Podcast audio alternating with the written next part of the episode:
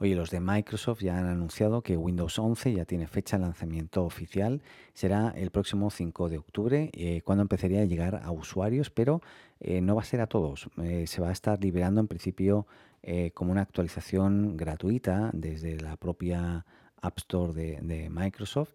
Em, y recordemos que en principio a usuarios que tengan licencia previa de Windows 10 y mm, igualmente llegará con una, ausencia bien importante a nivel de un software que no, va a venir instalado, que se trata de el soporte para las aplicaciones Android.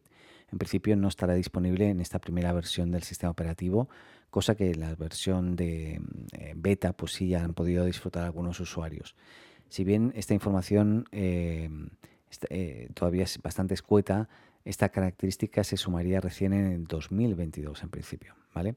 Eh, recordemos igualmente, como decía, que esta, esta actualización va a venir solamente para los usuarios elegibles. Esos son aquellos que tienen hardware, que es el hardware recomendado para instalar Windows 11.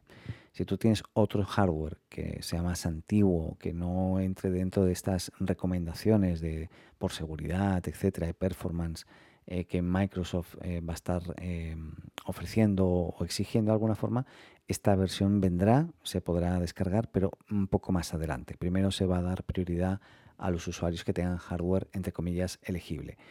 ¿Cómo sabes si tu hardware es elegible o no? O está dentro de este, de este, del hardware que ellos consideran que es seguro y, del cual el performance también va, va, a performar bien, ¿no? que va a funcionar bien.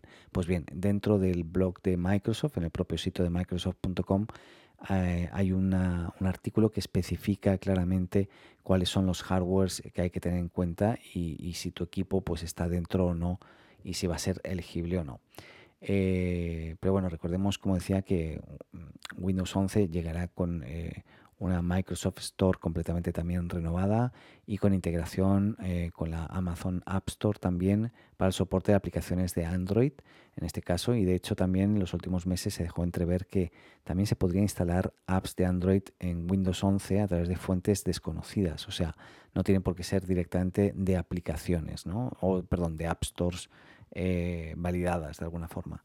Así que bueno, em, nada, hay que esperar. Yo personalmente, para mí sería una muy buena opción este nuevo sistema operativo por lo que he estado viendo, eh, a diferencia del Windows 10, que lo veo como, no sé, como, muchas cosas, como que nunca me gustó demasiado. En cambio, lo que he visto de Windows 11 me ha encantado.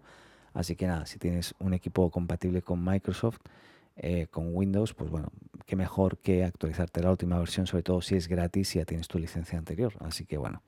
Ya veremos cómo evoluciona y sobre todo estate atento para el 5 de octubre ver si te aparece la opción de descargar gratis esta actualización.